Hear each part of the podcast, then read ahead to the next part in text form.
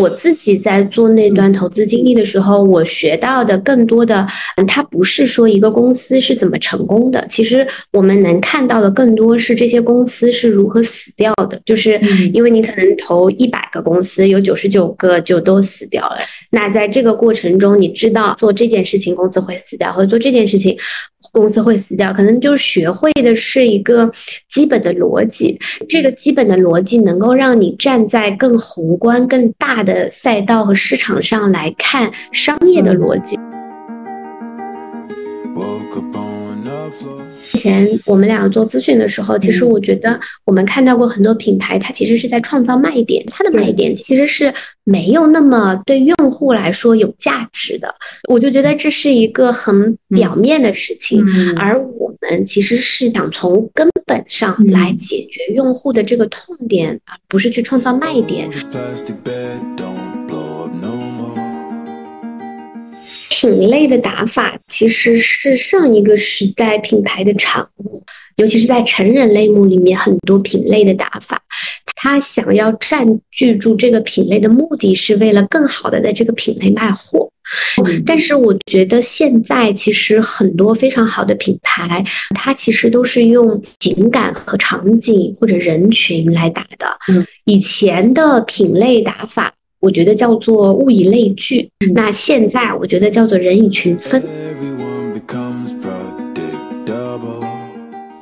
大家好，我是解数咨询的创始人张扬，欢迎来到我的播客《张扬聊品牌》。张扬聊品牌是一档聚焦探讨消费品品牌数字化定位、营销及管理的栏目。通过对谈消费品领域的资深专家，揭秘消费品品牌的成功的底层奥秘，帮助大家一起读懂新消费。本期嘉宾呢是我的一位老朋友，也是解数在创立初期非常重要的联合创始人贝拉。贝拉之前呢一直从事消费品投资的相关工作，也进入过消费品品牌，也体验过做咨询，最后呢找到了自己的热爱，一个儿童生活方式品牌 Hey Better。它成立于二零二一年的年底，产品正式上线是在二零二二年，上线仅三个月，月销售呢就破千万了。它同时还获得了天图投资、一三资本和泽盛创投等知名基金的投资。那今天呢，我们就请他来跟我们聊一聊他的创业故事。最后呢，想在这里插播一则小广告：结束打磨了三年的数字革命体验课呢，刚刚在视频号的小店发布了。在品牌定位、营销及管理方面出现问题的朋友，可以戳 Show Notes 里面的二维码了解课程详情，也许能帮助到你哦。下面先让我的老朋友贝拉小贝来跟我们的粉丝朋友们打个招呼吧。Hello，Hello，大家好，解数咨询的老朋友们，大家好，大家应该在解数的各种宣传海报上还看到过我。短发的照片，好久没跟石头聊天了。我以前跟石头从来没有这么正式的面对面聊过工作，都是在八卦或者在聊生活。然后这次难得认认真真跟石头聊工作，也很开心。介绍一下我自己啊，其实，在跟石头大家一起做解说之前，啊，我其实是做投资人的，嗯。呃就是 VC venture capital 做早期的投资，呃，那我参与的项目呢，其实呃有像 Keep 超级新星等等，就是也是一些 to C 类的消费品的品牌或者平台。然后后来呢，呃，我自己就觉得做投资，呃，嗯。可能跟我自己的定位稍微有一些偏差，所以我就开始创业，然后跟呃参参与了两家品牌公司，在两家品牌公司做高管，然后呃跟石头和云帆一起做了解数咨询，然后离开解数之后呢，啊我自己就做了呃离开解数之后的一年多，然后做了现在的品牌 Habitat，Habitat 其实是一个儿童类的生活方式的品牌，嗯，其实我我们今年是正式的第二年，然后我们呃上半年到现在可能做了快两个亿，一个多亿，快两个亿，啊，然后相对于去年来说，其实增长的速度是比较快的，因为去年的上半年也是我们刚开始做，呃，其实再加上我们是在上海，上海疫情非常的严。严重，三月到六月全部都嗯关在家里面，所以去年上半年其实我们做了不到两千万，嗯，所以嗯呃今年就是我们希望说有一个相对于去年来说有一个更好的增长，然后嗯大概就是这样吧。我觉得好巧啊，你两次创业都跟疫情的很挂钩，就是第一次第一第一段就是创业。对吧？是不是？二零年年初的时候，然后我跟云帆，咱们三个就是当时是，就是封在家里。呃，武汉那个时候是封城，然后我们就一起电话聊。对对对，然后当时你你就讲你的一些经历和你的一些想法，然后我们就一拍即合。然后第二次你就封在上海。所以好像疫情成就了我们的创业一样，对对对对，这个时间还很巧合，呃，然后所以所以我觉得真的这个还蛮有勇气的，就是你为什么会在这么我们都说这个顺势而为嘛，就经济各方面都很好的时候，大家的这个兜子里都有钱的时候，我们就就去去去开疆扩土啊，但是现在你会发现今年特别是。呃，这个这个暑期期间啊，我我今天坐火车出行的时候就一票难求，中转一下才能到达目的地啊，就都是小朋友，就家庭都带着。我感觉最近这段时间大家好像都无心工作了，呃，就是因为疫情刚解封，就是开始释放自己。更重要的就是说，好像。这个挣也挣不到什么钱，对吧？不如就是消费特种兵式的消费。当然，这个消费也是这个这个就是开源节流，要节流着的去去做一些这种体验生活的这种内容啊，娱乐啊。所以，这个为什么你选择在这个节点，大家都在收，大家都在躺平，大家都在也不能叫摆吧，就更多的就是开始享受生活的阶段。你你选择还是往前冲冲冲，而且冲入了一个感觉挺内卷的赛道，就是婴童。呃，因为都知道出生率下滑，然后供过于求的阶段下，就是做婴童其实风险还挺大的，所以我我特别好奇啊，就是。你你当时是怎么想的？嗯，我其实呃，我我觉得其实一开始做婴童的赛道，就是这个其实原因，因为当时你知道，就是我其实生完小孩，我女儿她皮肤是很容易过敏的，她是特异性皮炎，然后我其实买东西就一直，尤其是穿着的东西，一直都买不到特别好的。嗯，在很小很小的时候，其实呃可以买像 Baby Care 啊、英氏啊，其实这些品牌是 OK 的，我觉得很好。但是当他他到了两岁的时候，其实，嗯，已经就是。不知道衣服穿什么什么品牌，如果是全买国外的品牌，又觉得特别贵。尤其是那几年疫情，本来上海去日本其实很方便，但是那几年其实出国也很麻烦。然后如果在国内买国外的品牌就很贵。然后我也问了很多身边的朋友，就是大家嗯小朋友买衣服都买什么品牌呢？因为我的自己的要求也比较高，要 A 类的，然后要不含硅油的，然后要不容易致敏的，然后要安全的。然后就发现大家。家其实没有什么品牌可以买，然后当时就觉得这是一个非常好的，就是它是有空需求这个空缺的这个赛道，然后所以当时选这个行业，嗯，也主要其实是一方面是因为我自己有小孩，也是解决我自己的痛点，然后还有一方面就是我觉得，呃。我觉得创业这件事情是需要呃热爱和坚持的。然后比如说像石头，你跟云帆，其实你们一直到现在在创业，其实是因为你自己很热爱做咨询这件事情。就是我觉得我跟你共事的那段时间，我也看在眼里。然后我自己你也知道，就是很热爱做消费品这件事情。就我觉得。呃，做出了用户喜欢的产品是一件非常有成就感的事情。然后我也很喜欢听，呃，就是我们有很多用户或者朋友会给我们意见和建议。那我觉得就是，嗯，就是就是就是热爱，就是这件事情它不受周围的环境的影响，就不不受说。只要这个世界还在，只要人还在，它就有消费的需求。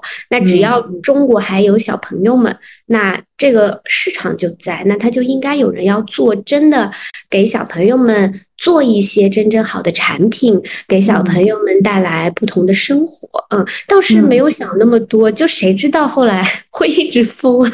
其实那时候也不知道。就是其实跟你共事这段时间，你想做消费的这个热情，我是一直能感受到的。然后你一直在问一些问题，然后就是有极强的好奇心，包括在我们当时服务一些甲方，他做的跟婴童相关的品类，然后你也会提出很多对这个行业比较感兴趣的一些问题啊。其实我觉得从你的履历或者是你个人的从业经历啊，觉得你的能力做投资和咨询其实都非常的游刃有余。呃，你觉得就是这些工作经历，就做投资人的角度，做咨询乙方的角度，就是在你现在当下做品牌的这个创业里面，有什么样的帮助，或者有什么样的差异让你感受到的？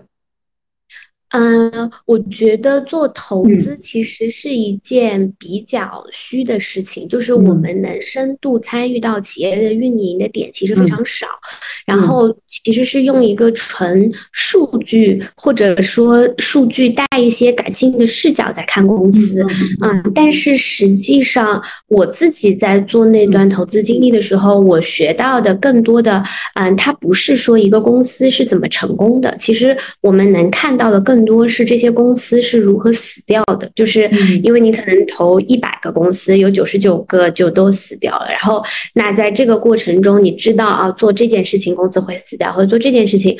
公司会死掉，可能就是学会的是一个基本的逻辑。但是，嗯，这个基本的逻辑能够让你站在更宏观、更大的赛道和市场上来看商业的逻辑。我觉得这件事情，这两件事情是帮到我的，就是一个是有。更顶层的视角，还有一个是知道公司是怎么死的。那在创业的过程中，就少做一点会作死的事情。然后，嗯，后来做品牌的时候，就在两个品牌的公司，因为呃，有一个公司其实我加入的时候是比较初创的，还有一个公司它已经比较大了。然后那两段其实是实实在在的在落地做项目。然后那时候你就会发现落地能力非常重要，就是很多人可能呃侃侃而谈。谈，但是他不一定真的能落地，把小事儿给做好了啊！我觉得。呃，这件事情是那时候我学会的。然后一个是落地的能力，还有一个其实是管理的能力。因为呃，以前做投资的时候，其实基本上就是自己或者团队很小。然后到了公司的时候，我觉得我最多的时候可能管啊一百五十个到两百个人左右。那你怎么管理这些人，把大家的潜力发挥到最大？嗯，这件事情是我后来才学会的。然后在结束的时候，我觉得就真的按咱们那时候。然后视野非常的广，就是就好像你没有什么限制，你可以看很多很多的行业，你可以跟很多行业的老板聊天。然后，因为嗯，如果用投资人的视角跟老板们聊天，其实大家或多或少是带一些粉饰的，就是也不一定会跟你讲真实的情况。但是我们那时候作为乙方，其实是一个帮助者的角色，那大家都会把困难告诉我们。那这件事情其实就是让我自己。学会了，就是在什么样的情况下会遇到什么样的困难，然后我们跟品牌方一起去想办法解决这些困难。我觉得这时候的视野是非常非常广的，所以我觉得，呃，过去的经历对于现在创业是特别特别有帮助的。就如果直接创业或者从做投资转过来直接创业，嗯，我自己感觉可能呃就没有现在做的那么顺。嗯嗯嗯。了解，哎，这样看起来好像就是你的这些能力都在为你未来去做最终你想做的这件事情去积聚能量，或者说积聚一些能力啊，就是让你在尽可能未来的路上少走弯路啊。但是我还是好奇，那有没有踩过坑？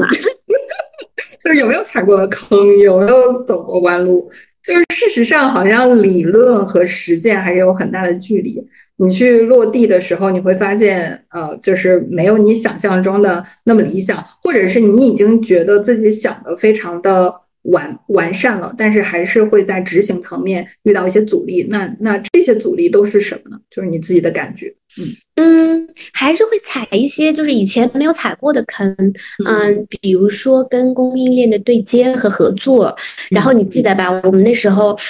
我还在结束的时候，我们两个聊过很多，就是供应链的问题。然后，嗯，你因为你自己也有一些供应链的经历，对对对对，所以，但是当时跟你聊的时候，我是能理解你在说什么，但是自己的感知是不足够深厚的啊，就是对对对。但是这些事情，我感觉是要你真的遇到了，你才能就是。就是茅塞顿开，就哦，原来那时候石头说这个是这个原因，所以我觉得。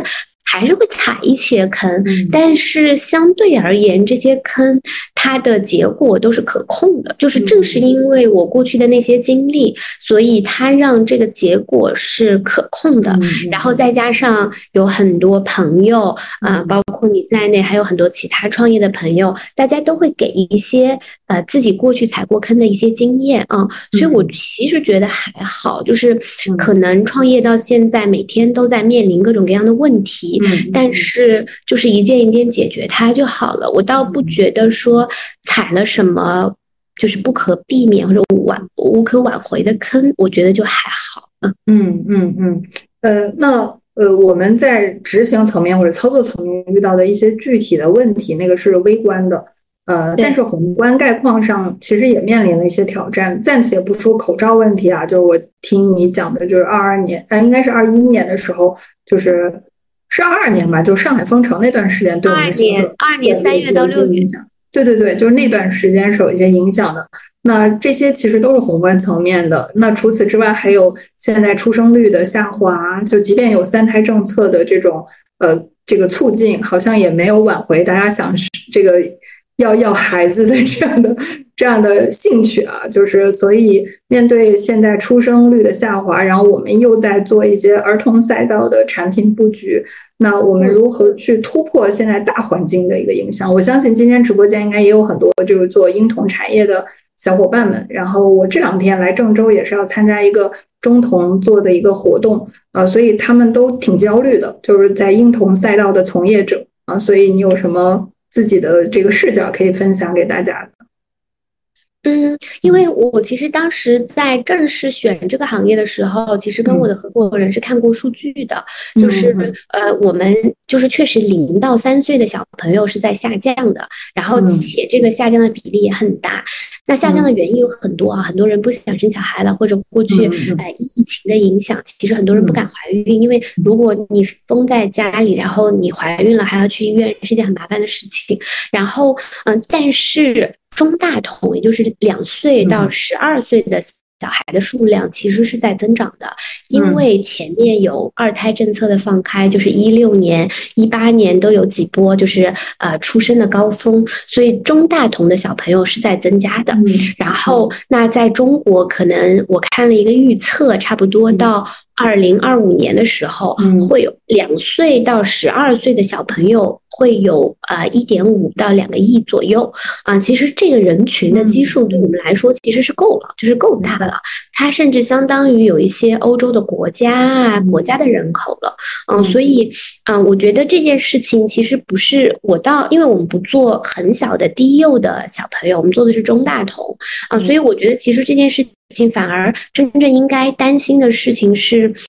呃，你相不相信长期啊，我们国家会永远的有小孩这件事情啊？我觉得我是相信的，就是我们国家不可能就一定会有政策，嗯，长期会。保持着小朋友的出生的情况，所以我是觉得，就是在短期，呃，中大童的数量是增加的，然后长期来说，永远就会有小朋友。然后我们当时其实还看到了一个趋势，就是。嗯，过去的呃，大家可能在看小孩，尤其是中大童的时候，都是在卷教育 K 十二的赛道。然后现在家长越来越 care 小，就是越来越关心小朋友啊，衣食住行，就是真正的生活，包括心理的健康。那呃，大家对于小朋友的产品的标准也开始逐步提高。然后在国内呢，还有一个呃，我们观察到的事情，其实是呃，它的。的呃更高的客单价，它的渗透率是增加的，就是就是不同层的城市，一线、二线、三线、四线，它的人均的在小朋友身上的花费其实是在逐渐的增加的。然后一个家庭又由于我们国家这种传统的文化的观念，就是其实疫情的时候就是非常明显，嗯，比如说。我们家庭啊，如果说收入下降了，或者说疫情的时候又有一些影响，第一个被减少的肯定是爸爸的消费啊，就是男性的地位肯定是最低的。然后第二个被减少的可能是妈妈，比如说可能是我自己的消费啊，然后最后最后才会是孩子，甚至孩子的消费。当你到了一个层级之后，你是很难再把它往低的放了。嗯，所以其实呃，我觉得对我们这个行业，尤其是在中大同领域，我觉得是还好的。嗯嗯，所以所以我在这儿抓住了两个很重要的关键点啊，一个就是我们的定位其实严格意义上不是婴，而是童，而且是中大童。第二个是我们在瞄准的这个消费者是消费品市场是呃，其实一二三线的城市的中产人群。呃，就是相对有消费力的人群。那我们选择这个，刚才说到这个选中大同这个角度，我能理解，就是它的基数的问题。但是瞄准有消费力的这个，我们当时去去选择的依据是什么呢？就是咱们看了哪些数据，最后觉得我还是要瞄准一二线城市。嗯。我们现在的就是最后跑下来，真正的客群是一线、二线、三线，然后会有一些四线，嗯，然后其实。它的核心逻辑其实还是就是这个中产阶级人的数量，它是有两个维度，一个是呃中产阶级这些人他在所有的消费当中，在消费升级的过程中，他会有一个客单价的提升。啊，这个是我们看到的数据，就是大家的家庭的人均花费，它是有一个呃客单价提升的这样一个情况的，还有一个就是渗透率的增加，就是更多更多的好的品。牌有品质的品牌开始能够下沉到二线、三线甚至四线的城市当中去了，然后这时候我们才觉得，就是客单价的提升乘以渗透率的增加这件事情，让做一个中产阶级的消费品品牌，让这件事情变得可行了。嗯嗯，所以它也是某种意义上是消费升级，或者抓住了一些在需求和体验端，它对产品的升级性的要求。然后他愿意为这段升级支付溢出的价格，有这部分的人，OK OK，是的，是的，啊，是的。然后，而且我看咱们在呃做这个产品定位上呢，主打的是儿童的生活方式这个方向。然后这个方向上呢，其实已经有一些品牌，就是如果是我们说服饰这一类的非标品，已经有一些品牌在做，比如说像 Moody Tiger，呃，包括蕉内现在也在做。呃，这个基本款的儿童的方向的拓展啊，呃，这些品牌他们本身呢，这个要么就是有线下店，要么呢就是在成人，呃，像蕉内，它是成人的这个基础服饰啊、贴身衣物这个板块做的很成功，所以这些品牌它是有基础的呃前提下，然后去做儿童的。那我们上来就去这个打儿童生活方式的这个这样一个相对来说。呃，头部比较集中的赛道，我们的差异化的竞争点或者说我们的优势是什么？嗯嗯，我我觉得是呃，我们在一一开始上来，其实核心的差异化还是在产品上，因为我们每一个产品的研发是非常的细致的。嗯，比如说我刚刚。呃，给大家介绍的这个我们今天福袋的这个产品，它其实当时研发的时候就是想说，我们其实问了很多小朋友，就是嗯，戴防晒帽的痛点是什么？然后小朋友的回答是啊，不戴帽子，嗯，就。就你，你，你如果是一个成人品类的产品经理，是很难做的，因为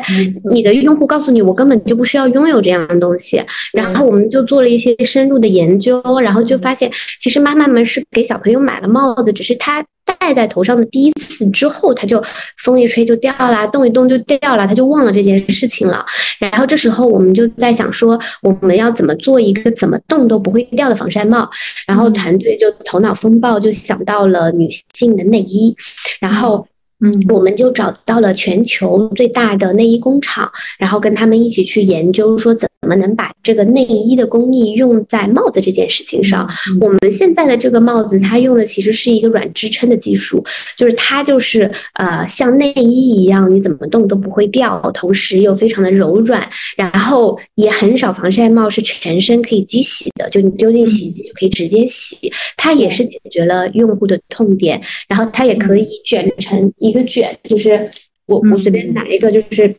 我我把它卷一下，对对对，它也非常方便收纳啊。然后这些点其实它跟市场上其他产品的差异化的点是非常非常大的。然后这样的例子我其实可以举很多，比如说，呃，我们有一个 T 恤衫，小朋友们啊，夏天啊，它的。核心诉求可能是他会出很容易出汗，然后出了汗之后进出空调房间就很容易感冒。然后我们有一个 T 恤衫，出了汗之后就会有花纹出现，然后这个花纹它就会呃把这个汗从里面排出来。它的目的就是，呃，里层的汗液通过这个花纹就导出来了，它的它的效果是可视化的。然后这时候，其实家长们看到这个花纹的时候，尤其是很多我们面临的小朋友，可能在幼儿园或者小学啊，然后你这时候就要想，幼儿园的老师如果看到了，那可能就要觉得这个小孩要不要换件衣服，因为他的汗已经很多了，然后。它同时还能保持这个衣服内部的干燥啊，这样小朋友进进出出就不怕空调房间一吹啊就很热，很容易衣服贴在身上就会感冒。就是我们这样子的产品非常非常非常多，我们有呃出了门晒到太阳就会哗一下就会有花纹的防晒衣，然后有可以。机洗的毛衣就是美丽奴羊毛的毛衣，就是等等，然后就是就是，我觉得我们呃一开始的定位，我们的产品的差异化是非常非常明显的。然后这些差异化，用户其实是能感知到的，因为呃，我觉得我们其实是在。解决用户的痛点，而不是我们以前我们俩做咨询的时候，其实我觉得我们看到过很多品牌，它其实是在创造卖点，就是它的卖点其实是对它其实是没有那么对用户来说有价值的。啊那我觉得，对我就觉得这是一个很表面的事情，而我们其实是在用。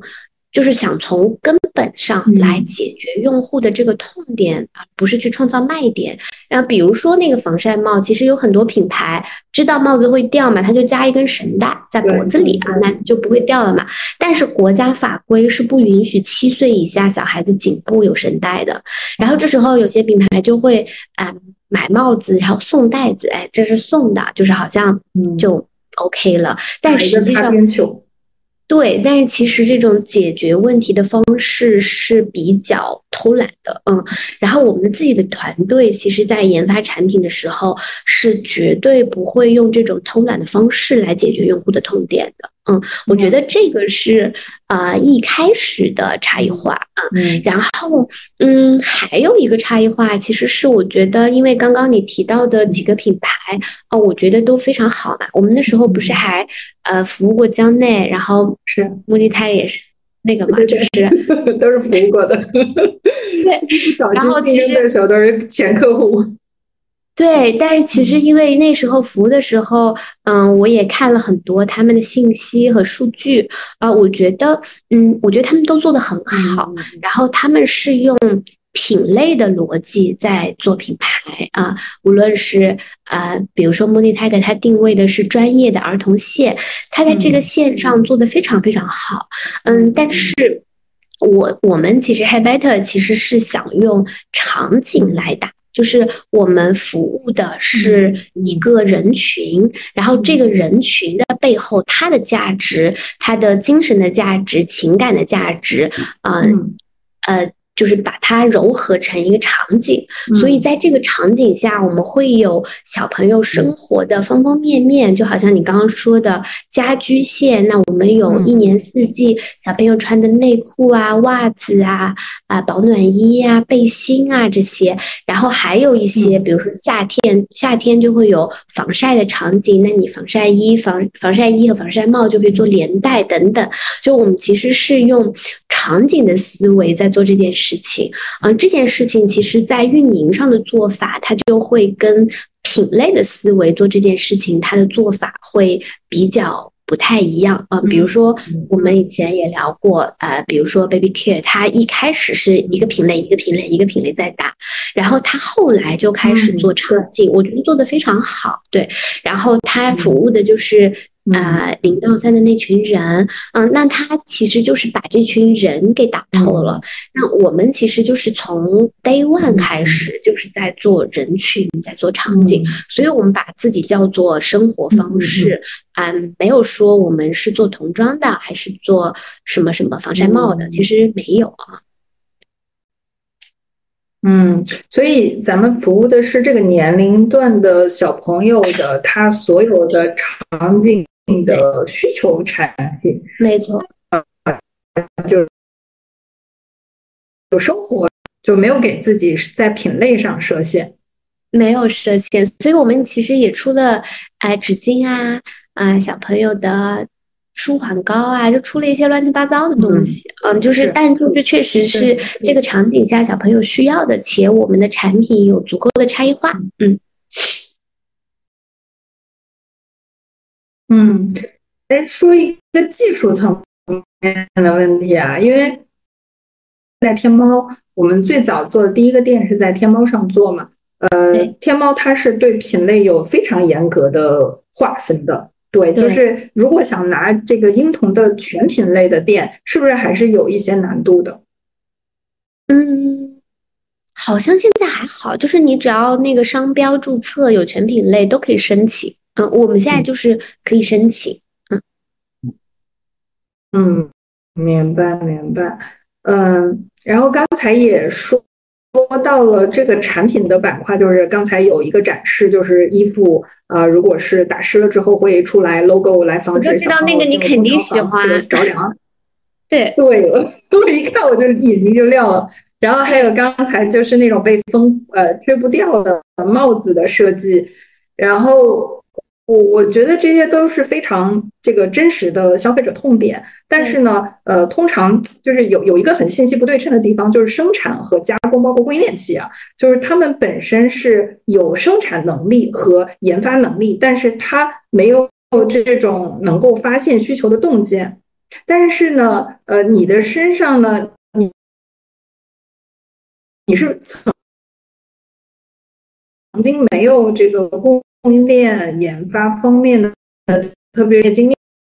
清楚，小朋友在什么场景下有什么需求，所以呃，但是你你依然无法确定，就是这些需求它能不能被落地，能不能被从供应链的角度，从实物产品的角度被解决。所以你当时是怎么打通这个信息不对称的？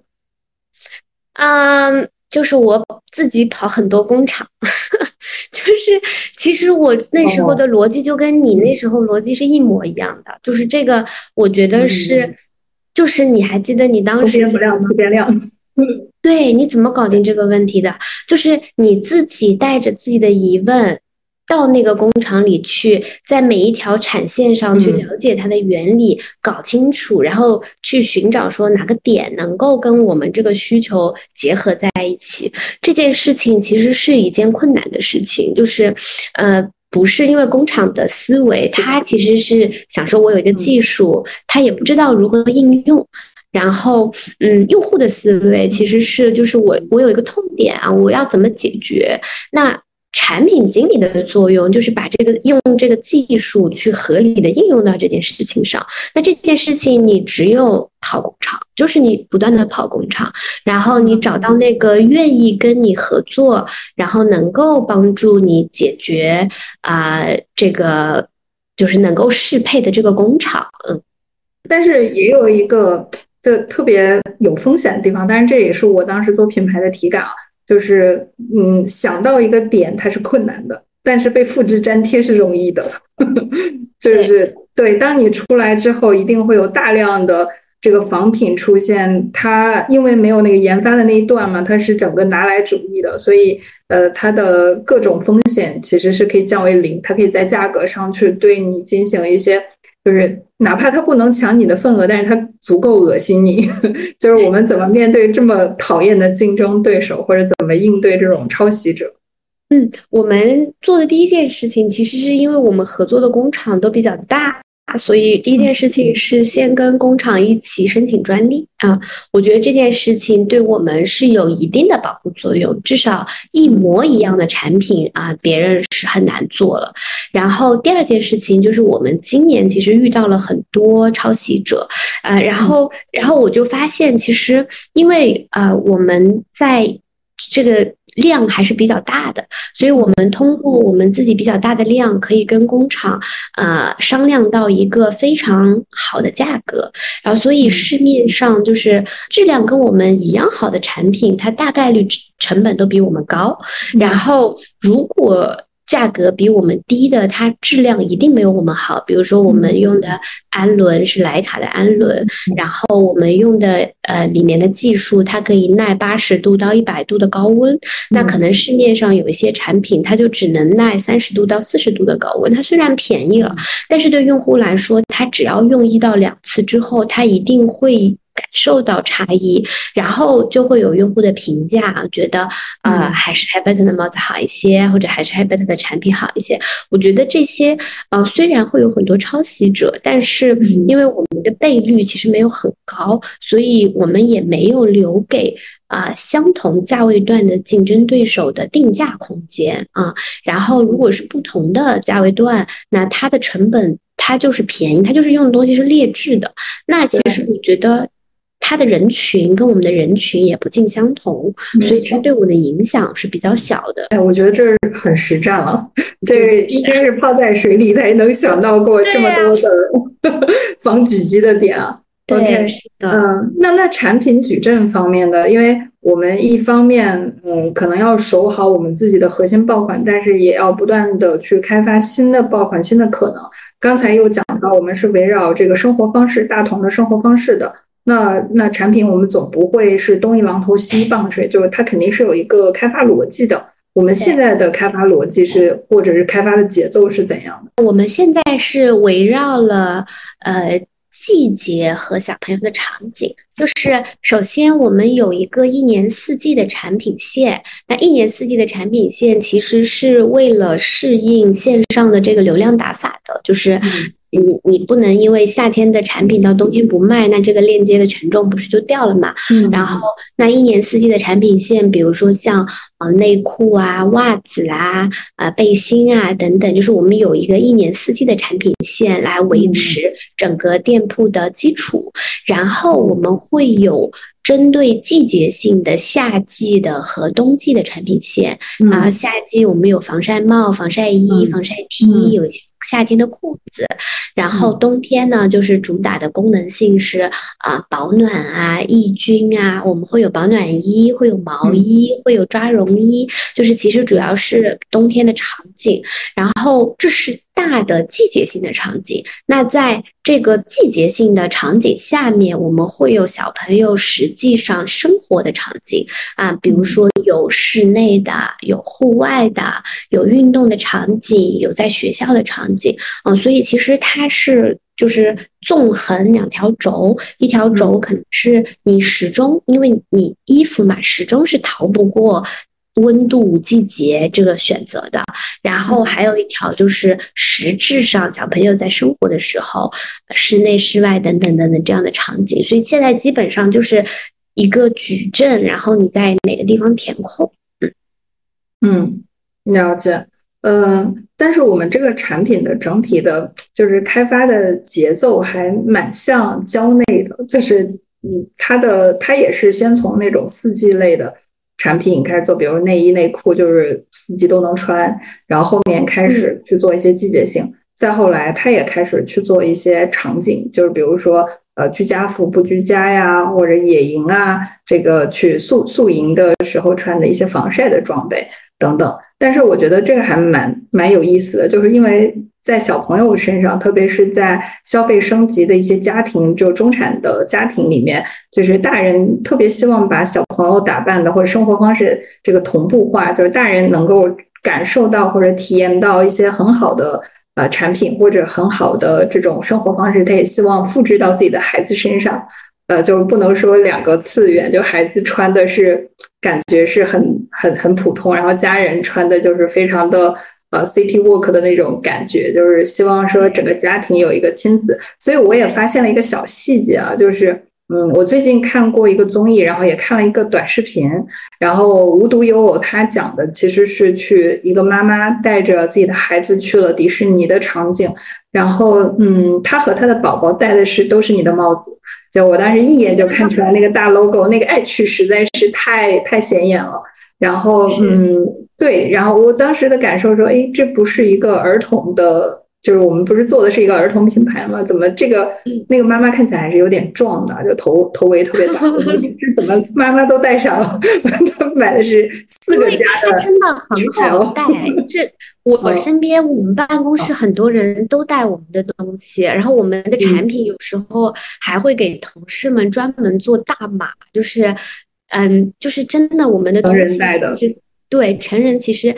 也很喜欢，但是我们不想就是这么快让品牌聚焦的这个人群给散失了，所以其实没有做很多成人的东西。但是确实就是他在解决小孩子痛点的时候，他其实同样也是一部分成人的痛点。嗯，对，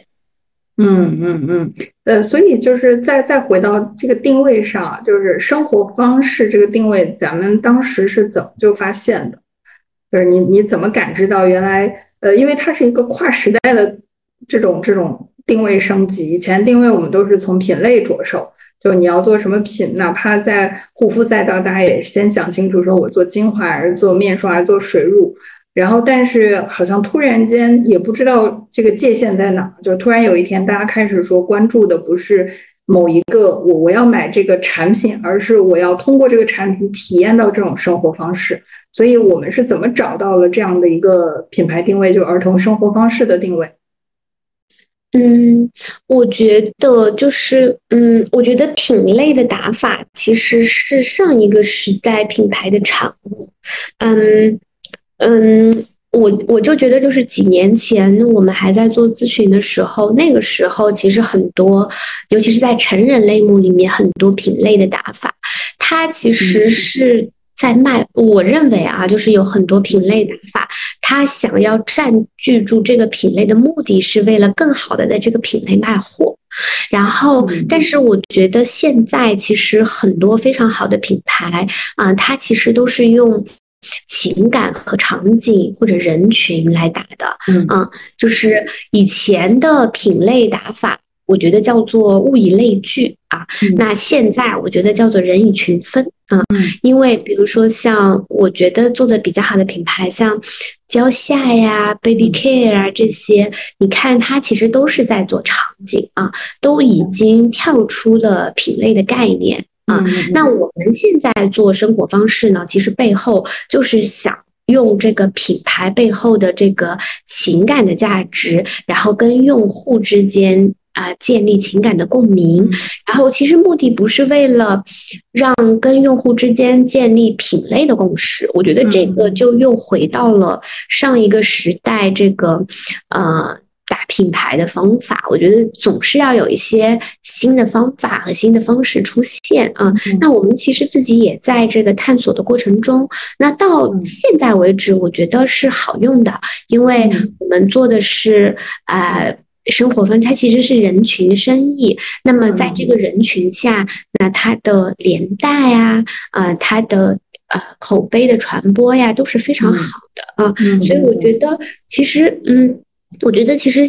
逐渐开始有一些好品牌跳出品类的思维了。嗯，那嗯。我我我不确定，我自己也不是很确定，说这件事情是否是在这个阶段是正确的，只能说就是我们还在探索。嗯嗯，明白明白。哎，其实听你讲的过程中，我发现啊，它会有一个很重要的助推器，这个助推器就是新媒体的发展。嗯，你会发现，就是为什么以前的线上的商家他还是会以品类维度出发，因为品类离搜索最近。对，就消费者想到说，哎，我要买一杯子，他至少要先搜个杯子，然后他再在呃有的池子里面去搜款式。就到现在为止的淘宝，还依然是你得先有个词儿，我才能围绕这个词儿三百六十度给你推荐和这个词儿相关的货。对，所以在在阿里上经营的商家，他只能以品类导向。就是他即便把那个杯子做的特别奇形怪状，但是他还是要给它定义为杯子，就拽到传统的大品类里面去做联想。然后，但是新媒体不一样，新媒体可以拿出一个完全全新奇特的东西放在消费者面前，消费者会说：“诶，这是什么东西？”就他可能能知道他不知道的，从从新媒体的这样的一个传播角度，一个事实，我先给你介绍。然后，因为有了这个媒体的这种铺陈，才有了我们去给大家带来一种全新的生活方式的这种教育的机会。嗯嗯，对，我觉得是的。所以，嗯，我觉得就是从。啊，猫系起来的那些品牌，他们因为就是这个平台的限制，所以一直在做品品类。嗯，但是你看，嗯，抖音啊，小红书啊，这些其实越来越多。其实你就是做的是人群的生意啊，所以。我觉得你刚刚那个总结，它其实是跟这个时代的渠道是相关的啊。我们然后渠道又教育消费者习惯，没错，没错，没错，没错，是的，是的。所以，我们其实，在嗯有了品牌、产品、用户的基础之后，其实我们一直在思考自己渠道的搭建方式。那因为我们是用品类和人群的生意，所以我们渠道的搭建方式也是。跟以前也是有些不同的啊，以前可能有一些品牌，就是大部分品牌都是单个渠道起来，然后再开始拓展其他的渠道。然后我们其实是在各个好一点的渠道都做的还行，然后我们把这些人统筹起来，就是他们所有的人都是品牌的用户。啊，那这件事情其实我们现在也还在做。我们天猫跟抖音的销售其实非常的平均，嗯，就不会说，对对对对。我们天猫现在是不是也很多消费者就慕名前来，就是在其他的新媒体域里面了解了，然后直接搜搜我们的爆款词或者品牌名进来。对对对对，我们品牌词的搜索还是比较多的。嗯，明白。那既然聊到渠道，我们就这个聊一下营销啊。呃，这个咱们零到一的突破是怎么做的？因为我据我所知啊，就是你最开始的创业确实是从猫店开始的，后面才呃这个抖音慢慢的有了机会之后，你也调转枪头开始重注抖音。所以，我们第一批的这种种子用户，特别是在猫店的种种子用户，我们是怎么获取的，或者是怎么教育的？在猫店的种子用户有两类啊，就是我觉得是有两个来源，一个来源是小红书的种草，因为呃我们刚一开始所有小红书的博主，我是自己去 BD 的，就是其实你需要跟他聊品牌，然后博主们开始喜欢上你这个品牌，然后他就愿意把你的产品推荐给用户。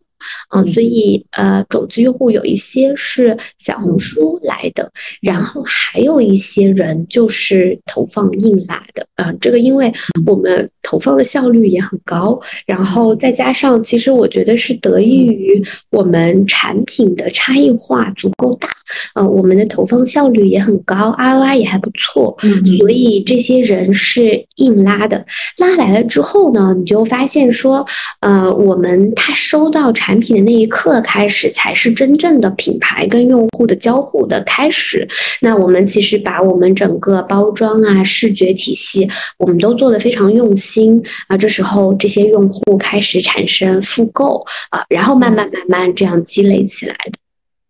嗯，明白。那我们在抖音上的这个突破是怎么开始？因为听下来，天猫我们还是利用了天猫它自带的一些工具啊。在抖音上的零到一呢？抖音零到一就是用自播啊，我们其实自播间做的挺好的。我们嗯，前几个月直播间每天可能呃做的最好的时候，可能一天能有个五六十万的成交。嗯，然后一天都有五六十万，而且是单个直播间，因为我们现在在。多个自播间在做嘛，嗯，嗯。然后所以我们一开始其实是抖音是靠自播起来的，就是我们真的把自己在抖音上的盘子站稳之后，才开始跟达人谈合作，嗯。嗯，所以我们其实抖音就是靠自播，嗯。嗯，哎，那我还蛮好奇的，就是因为很多品牌做自播的尝试都失败了。失败的大前提就是流量的获取有困难，获取进来转化有困难。呃，那咱们的流量获取是怎么做的，以及我们在直播间的转化怎么样？就是它是如何去提高的？其实我觉得抖音这套逻辑跟那时候你做天猫的时候逻辑其实很像，它其实就是精细化运营，就是你把每一个细节的节点做好了，然后主播的话术规范了，然后你投放，因为我们投放的占比其实是挺高的，只要 ROI 算得过来，你就可以投，然后把视频的素材做好了，我们就我觉得其实这套逻辑。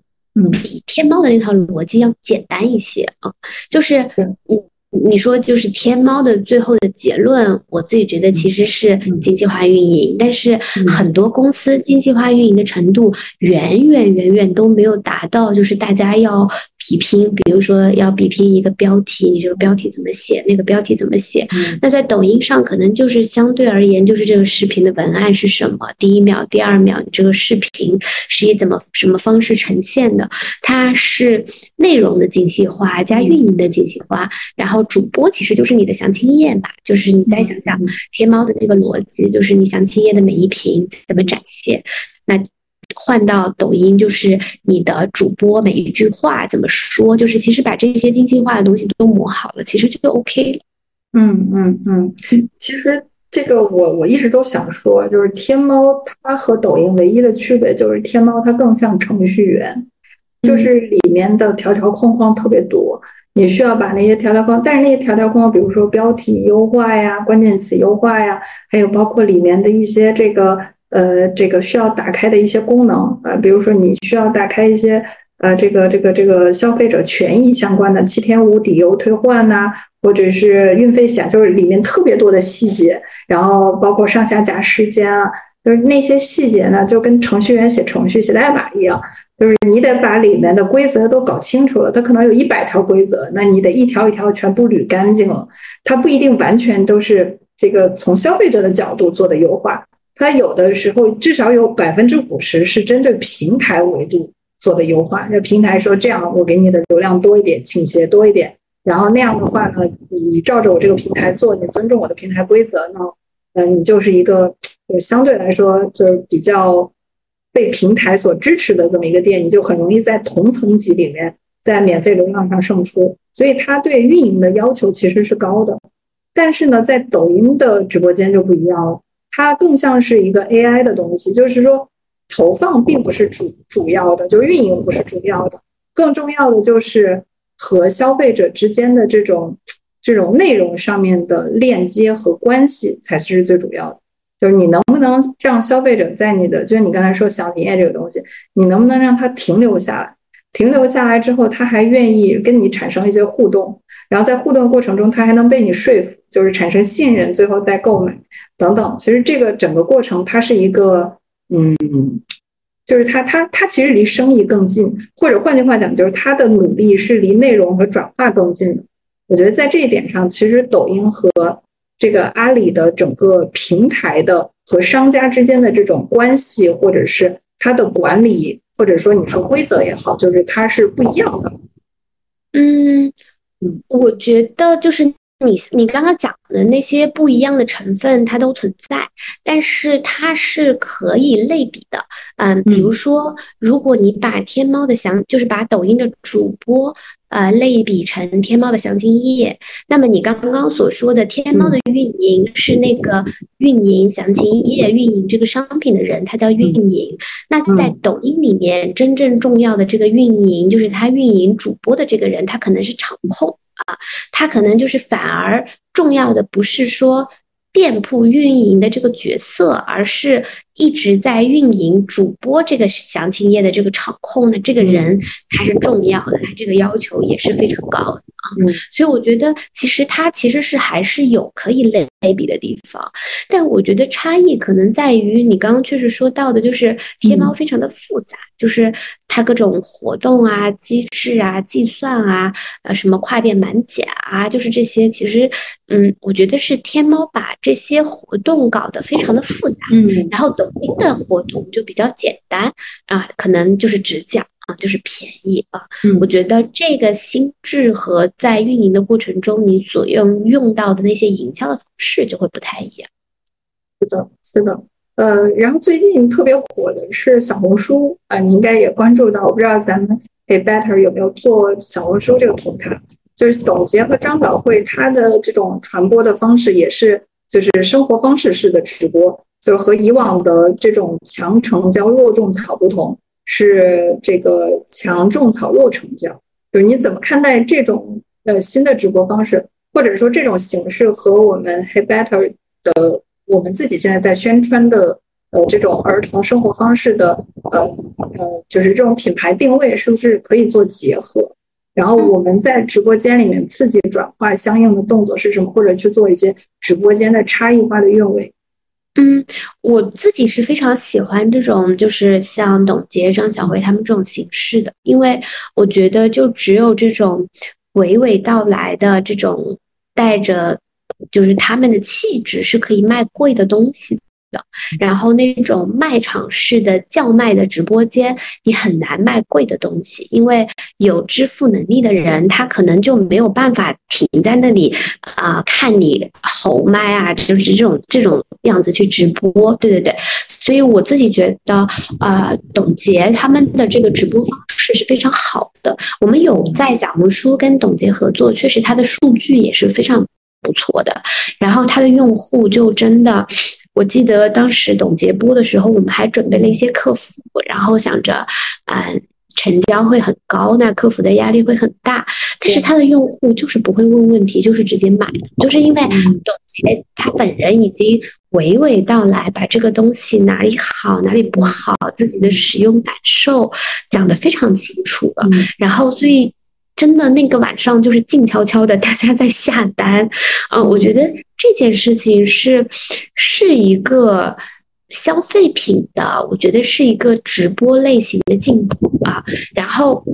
但是我觉得它对于主播的要求实在是非常高，你需要有很好的这个精力的沉淀、话术的沉淀，你才能做这样的主播。那其实，在这样的主播在。淘戏，比如说佳琪，我觉得他也做的非常好。我自己很喜欢佳琪，我是佳琪很多年的粉丝。就是我觉得他的作用，就真的不是说我今天卖你一个便宜的东西，他就是非常认真的把这个产品的自己的体验等等推荐给大家，也非常的用心。所以我觉得佳琪他也可以卖。贵的东西，他他卖得动啊，嗯，那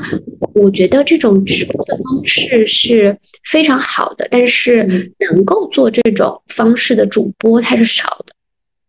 明白？那我们的直播间，我们的直播间是，呃，就是哪一种？呃，特别是在刺激妈妈转化这件事上，我们都做了哪些不一样的动作？嗯，我们直播间其实，在一开始的时候，就是尤其是我们直播间刚开始做的时候，是在疫情的时候。然后那个时候，那个阶段，我们的主播其实都是我的朋友，就是他们就是也不是那种专业的主播，就是我们起盘的时候，直播间的主播，他们是真的。是我们品牌的用户，然后恰巧可能是我的朋友，他又有时间，然后他也没做过主播，他就真的是认认真真的给大家讲自己的使用感受，因为他们都可能有小孩，然后。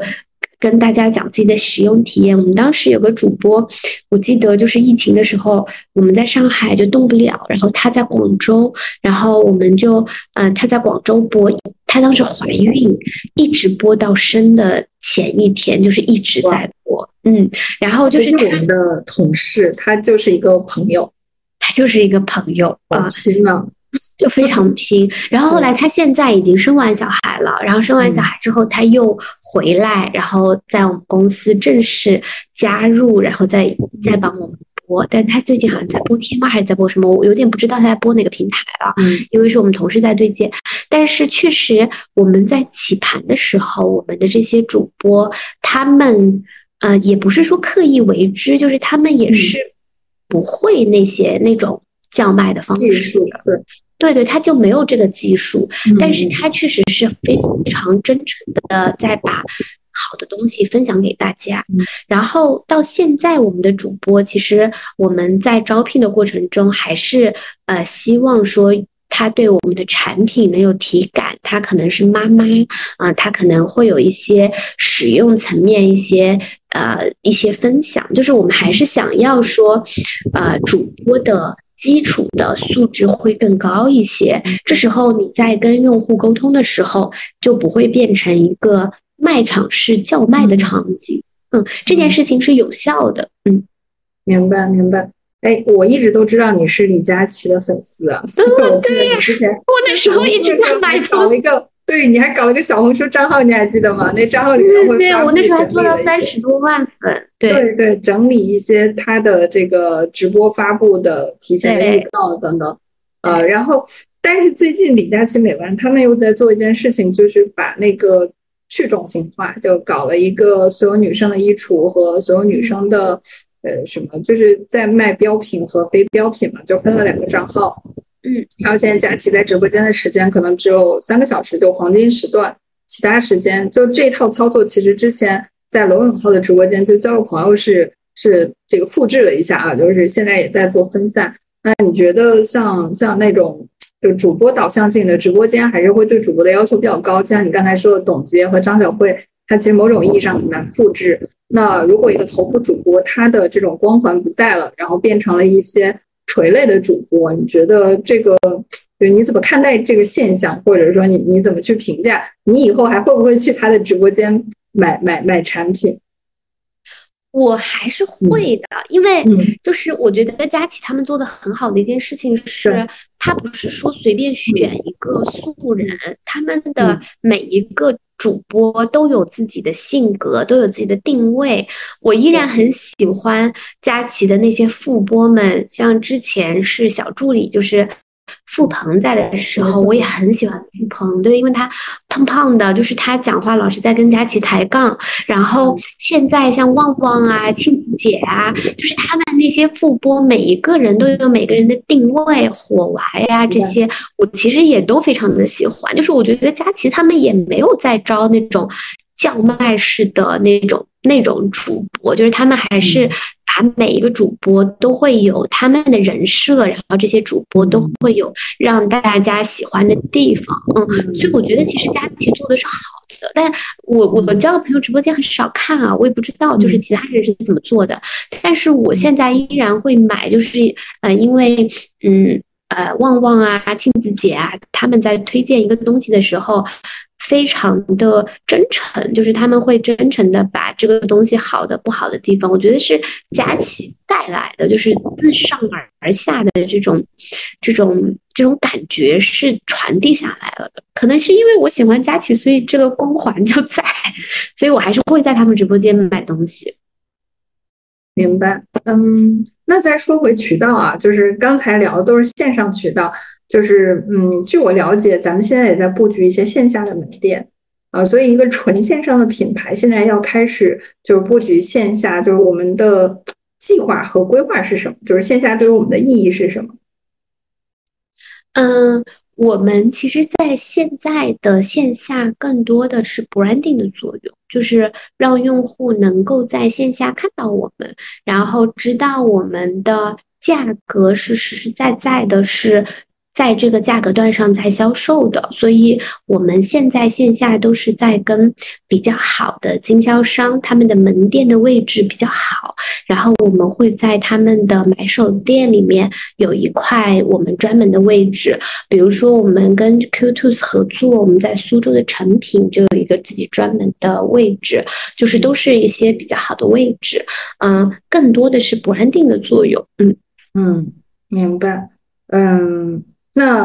嗯，未来我们有没有机会，就是就是相当于把线上和线下就发展成一半一半，还是说我们可能很长一段时间还是会把线上渠道当成我们就是主要的一个销售或者是去做用户教育的渠道？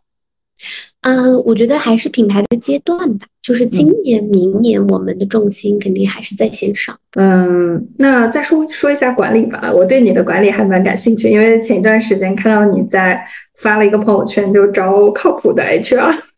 所以我挺想八卦一下这个故事的，但是最后的结果看来是好的，就是应该是已经招到了志同道合的人。然后我们就从盘古开天辟地聊起啊，就是最最初创的时候，咱们的原始团队是怎么凑齐的？我印象很深，你那个时候凑原始团队的时候，经常还给我打打电话，对，我的意见。对对对，当时是怎么把它？我们一开始其实一开始就是只有我跟我合伙人两个人，然后我们两个人的背景啊，就是。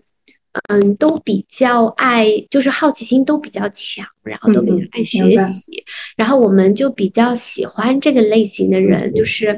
嗯，所以我们一开始招人的标准，可能跟其他公司不太一样，我们就是一定要这个人是一个正直的人，他的道德感要强，嗯，这个是因为我们做的品类决定的，我们做儿童品类，啊，我们觉得就是这个道德感，它是一个团。对的底线啊，然后也是我们自己在做品牌的时候啊，对小朋友的底线。然后第二个呢，就是希望他是愿意成长、自我驱动的。那这个也很重要。一个是因为我觉得我有时候很懒，就是如果有些事情一遍一遍、一遍一遍的讲，会有点。就是不太想讲了，所以必须要就是大家能够自我驱动，然后还还有一个就是，我觉得只有他自我驱动，不断的想要去学习，他才能够创造出东西来。嗯嗯嗯，因为我们其实做的很多事情都是新的，都不是市场上现有的东西啊。然后还有一个呢，就是希望我们的。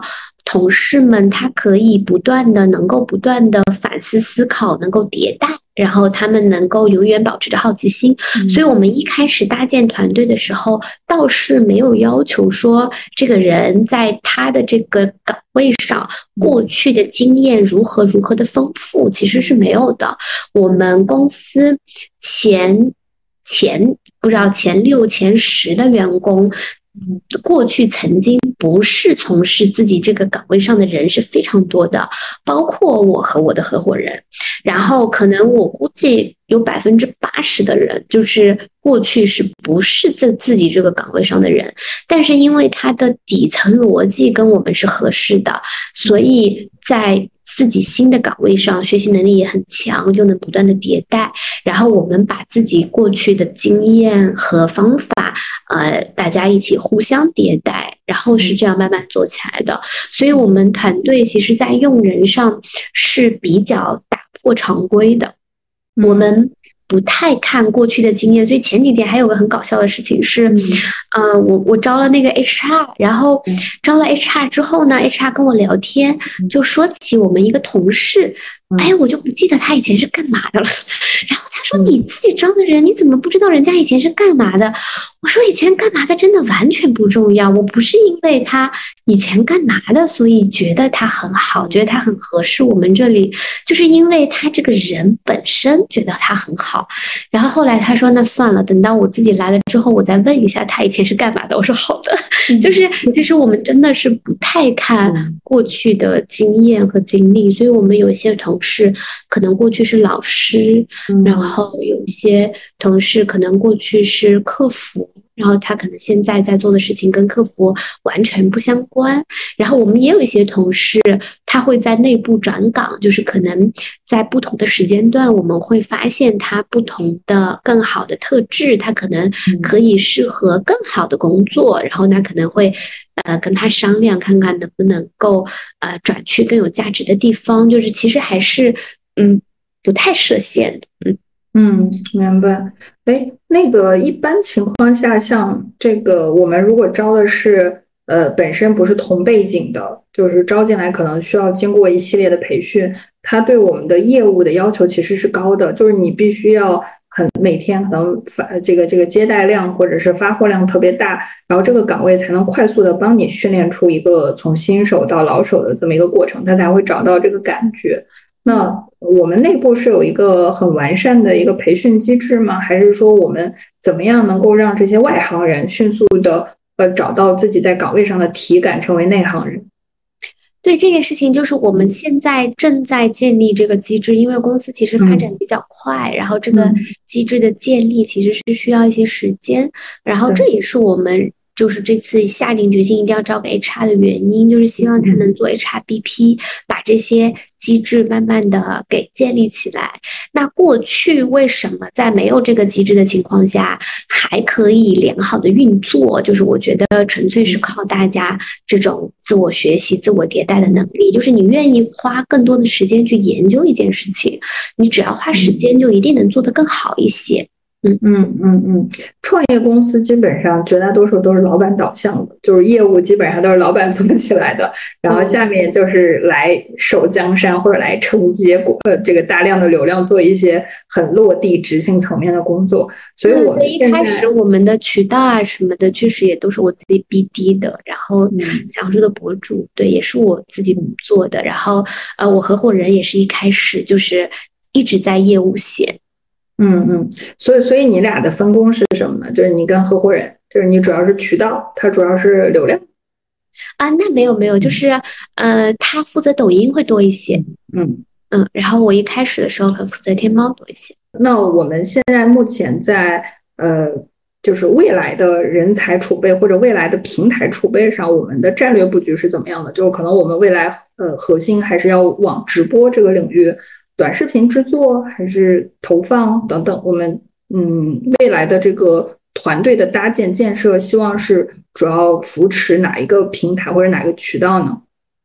嗯，我们现在基本上天猫跟抖音是一半一半的，然后我们今年最理想的情况是不想再进人了，因为今年的行情不是特别好。嗯，然后对，所以我们其实希望说，就固定在现在的 Headcount 里面，然后把大就是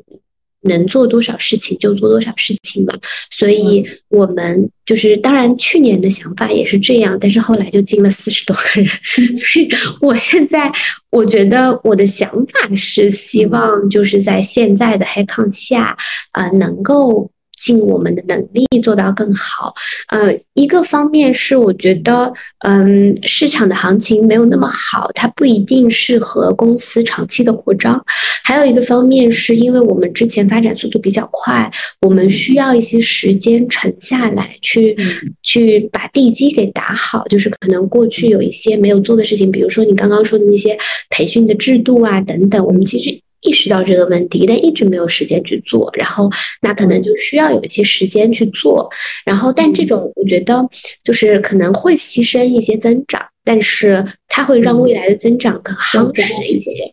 对对，所以这些事情呢，最近可能会开始做一些，所以我觉得在人员的搭建上其实是差不多了，可能不太会进，就是特别。什么岗位或者什么重要的人，可能就是一些呃现有岗位里面可能还没有呃呃，就是可能有一两个岗位吧，然后需要招人，那也都是一些比较基础的运营啊啊主播啊场控啊这些，这些其实它是跟着销售额的增长，就你多开一个直播间，你可能为这个直播间配备几个人，对对对，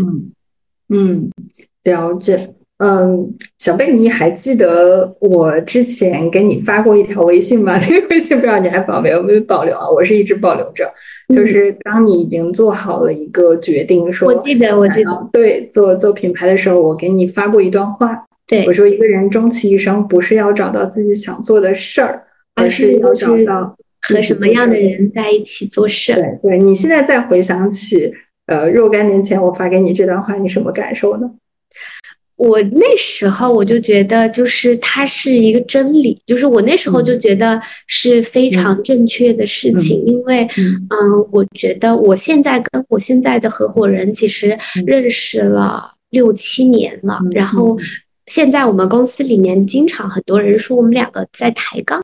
然后但是实际上我们两个是真的，就是我们自己觉得自己真的在认认真真的讨论问题，我们在探究真理，然后我们也能互相了解。然后后来呢，公司慢慢大起来，我们开始进了一些高管。然后我刚刚有提到，我们有四个高管，就是我觉得我们四个人之间是真的是互相在探究如何。成为更好的人，如何做更好的公司，而不是就是完全不是，嗯，就是可能在互相甩锅或者勾心斗角，就完全没有，就大家非常的真诚和坦诚，然后也会互相的体谅和呃，就是真的就是一起在完成这个事业啊，所以我觉得。就是你当时那个话，就是真的非常的，就是真理啊！这也是为什么当时我们我跟你和云帆一起，我们一起做的结束，也是因为我们三个人平时